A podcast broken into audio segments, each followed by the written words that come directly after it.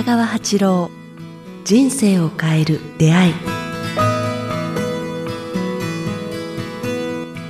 こんにちは早川洋平です。北川八郎人生を変える出会い。この番組はポッドキャストと YouTube でお届けしています。北川先生今週もよろしくお願いします。よろしくお願いします。はい。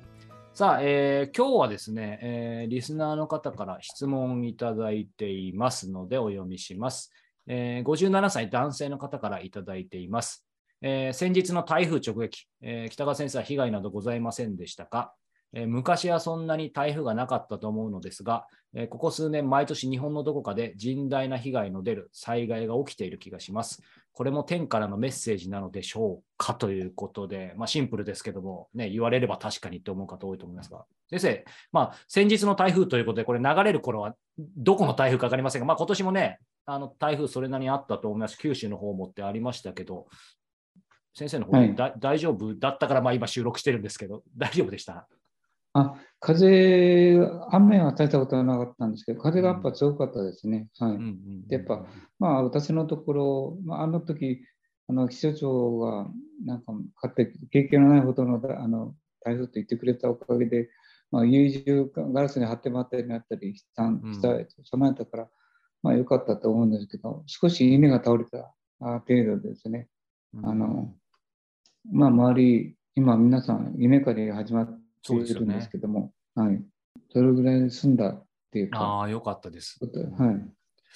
まあ、そういう意味で、ね、あのまあ、この方質問あるように、昔はそんなになかったと思うのですが、ここ数年、日本全国で、まあ、台風だけじゃなくて甚大な被害が出る災害が起きている気がします。これも天下のメッセージなのでしょうか？この辺はどうでしょう？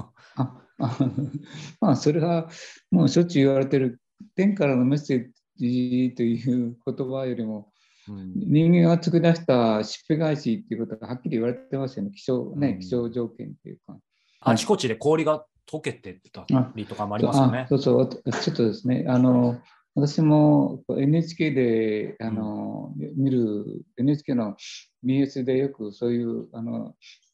ね、南極のとか宇宙のはい。話の物語が好きなので見てるんですけど、やはり南極も北極もものすごいスピードで今溶けてると言いますかね、うん。南極大陸は 1km のなんか氷が今溶け始めてるっていう、ね言われてて、まあ、明らかにもうこれ天天のあのなんていうかあのどうのこうのではないと思うんですね。まあ、明らか明らかに人間の過剰な活動というこう科学的な事実に基づいていると思うので、はい、そうそういう意味では、先生、て天才っていうより人才って言ってもいいかもしれないですよね。まあ、はっきりこれ人災ですよね。だからうん。で、天がどうのこうのというよりも、人間が成したことのこうこうん。う帰ってきてる返礼といいますかね、うん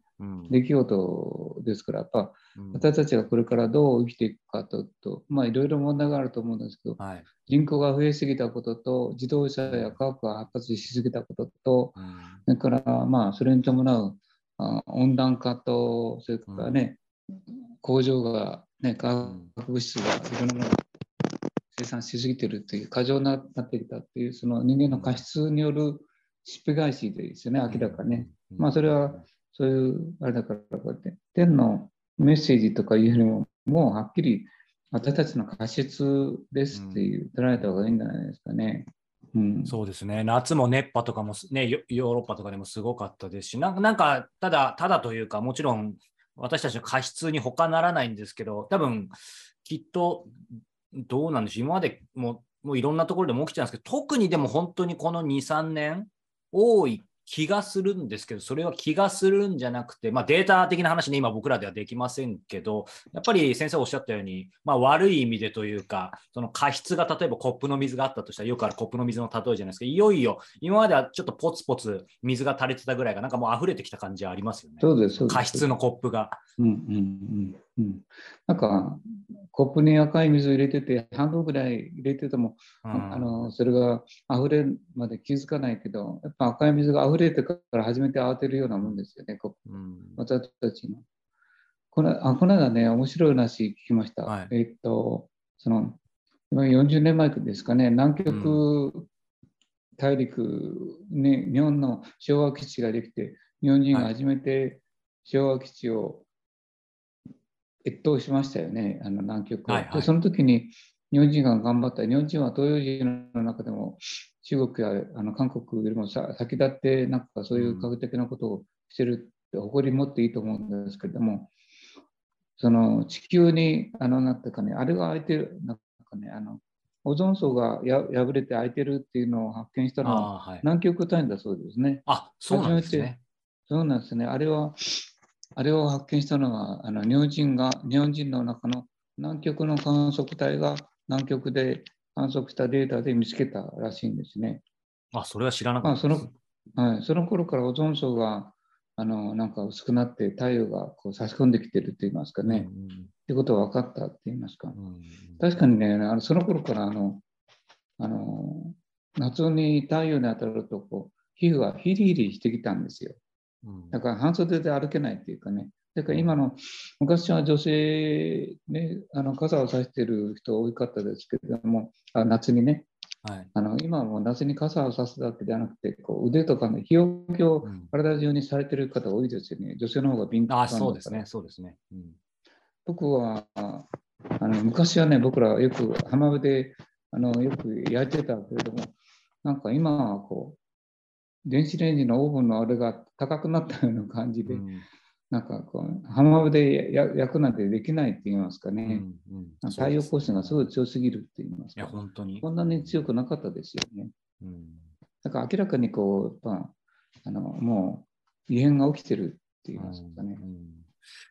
なんかそういう意味では、もちろんあのこのこの方はね、あのその言葉がどうこうってことじゃないし、ぼ僕もむしろあの同じように、これは天のメッセージなんじゃないかみたいに、やっぱり思ったこととか思いがちなんですけど、もはや、なんていうんでしょう、その発想自体が、ぼ僕はですけど、こう思うんですけど、やっぱりある意味ど、どこかで遠くに感じてた、そのか環境のこととか、そのだからちょっと天のメッセージで反省しなきゃぐらいに思ってたんですけど、いよいよもう待ったなしで先生がさっきおっしゃったように、そうですもう点点じゃなくて普通にあの足し算子供の小学生でも分かる話だよとつまりわ散々足して悪いことを足してきたからそれが溢れてるだけだよっていうなんかもっと自分ごとで本当の意味で捉えないとなんですよねきっと。僕もあ僕もそれが言いたかったんですね。これ天然メッセージじゃなくても、まあ、明らかにこう人間の過失だから、もうそんなことじゃなくて、もう今改めないと、おなんか大変なことになるっていうかね。だから天のメッセージとか、そんな何を意味してるんだろうとかいうんではない段階だと思います。もう明らかに大洪水と、ね、こんなこの間もアメリカもあんなふうにな、ね、あ嵐に巻き込まれて、あらゆるところでこうあの大地震や津波や天候変が起きているのは、あ日本日本のああの日本人じゃなくて人間の過失ですね。うんで、1900あ2000何十年ですか、90億になるという、もうすぐですよね。あ人口が。はい、今73億か75億ですけども、もうちょっとしたら90億になるって言いますかね、うん。その時に、ね、の熱量の消費と排泄ですかね。うん。だから地球のを汚すいろんなものの、それから電気を、を使うというための、うん。なんか、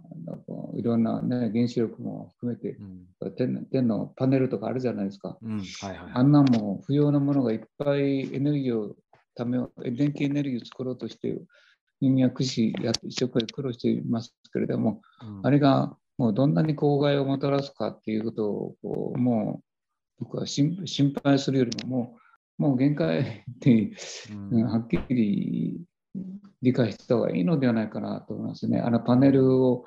あってなんか電気を貯めてるのを見るとちょっと悲しくなりますね。いや本当ですそれよりも電気を使わないことを考えるべきではないかな。電気エネルギーをね、使わないことを節約する方向に行かないと、なんかどんどんどんどん生むことをしたら、あのパネルは今度は公害のもとだからですね。なんかまだこう人間が、あのまあ、このことをこの方を決して責めるわけではなくて、うん。えー天のメッセージっていうこう気楽な部分から抜け出した方がいいな、もう事実、もう危ない、もう限界っていうこうことに気がつかないと、うん、後の人たちはとても困るんだろうなと思いますね。俺、そういう意味ではね、あの僕もいつもだったら、この今お話があった最後の締めとして、あの先生にね、あのまあ、ただそんな中でも先生、こう人類はこの先、あの未来はあるんでしょうかみたいなど、どっかでまた離れたような質問しちゃうんですけども、そういうことじゃないってことですよね。だからもう一人一人で本当にあの自分でできることをやっていく意識じゃないと終わっちゃいますよね。ね未来はないと思いますね。だからまずいろいろ体験して我々が苦しんでから後悔するしかないんですね。まず最初は2025年問題、2025年に起きてくる。ああのあれの頃にまた、ぜひこのことを皆さん聞いてほしいんですけど、うん、2025年にまたあのこの間の津波のような我々大きな体験を、はい、津波の時に感じた恐怖のようなものを2025年あたりにこう体験するんだと思いますね。うん、そしてまたあ少しずつそういうことがあって私たちはこうエネルギーとその電気とそういうものの享受している甘さといいますかね、それを反省する時があと2、3年したらやってくると思います。まあ、それがないと痛みが伴わないと身を切る体験をしないと、まあ、人間は反省しないですね。まあ仕方ない。私も偉そうなこと言ってるけれども、やっぱり自分が死ぬなんてまだまだ分かりませんもんね。うん。うん。うん。今先生おっしゃったようにずっと番組でもね、その身を切る思い、あの光の小道の中の本の中にもそういうね、言葉もあったと思いますけど、やっぱりそう思いたくないですけど、多かれ少なかれ、やっぱそそこないとってあります、ね、れないみたいですね。そこを身を切る思いをしないと変わらないですね。やっぱり、それを、だからそれが人生を向上、まあ人生向上じゃない、自分の生き方を変えることにつながると思いますね。うんうんうんまあ、ただね、そうは言ってもせっかく この番組でも繰り返しね、先生もおっしゃってくださってるんで、うん、そうそう。ちょっとだけでもね、変わるとか、準備して、うんまあ、こういう話を聞いて、そっちに注意をして、少し、はい、あの変えていこうと思う思われるだけでも僕はもう、あのなんていうか、この番組の意味があるなと思いますね。いや、本当にはい。ありがとうございます。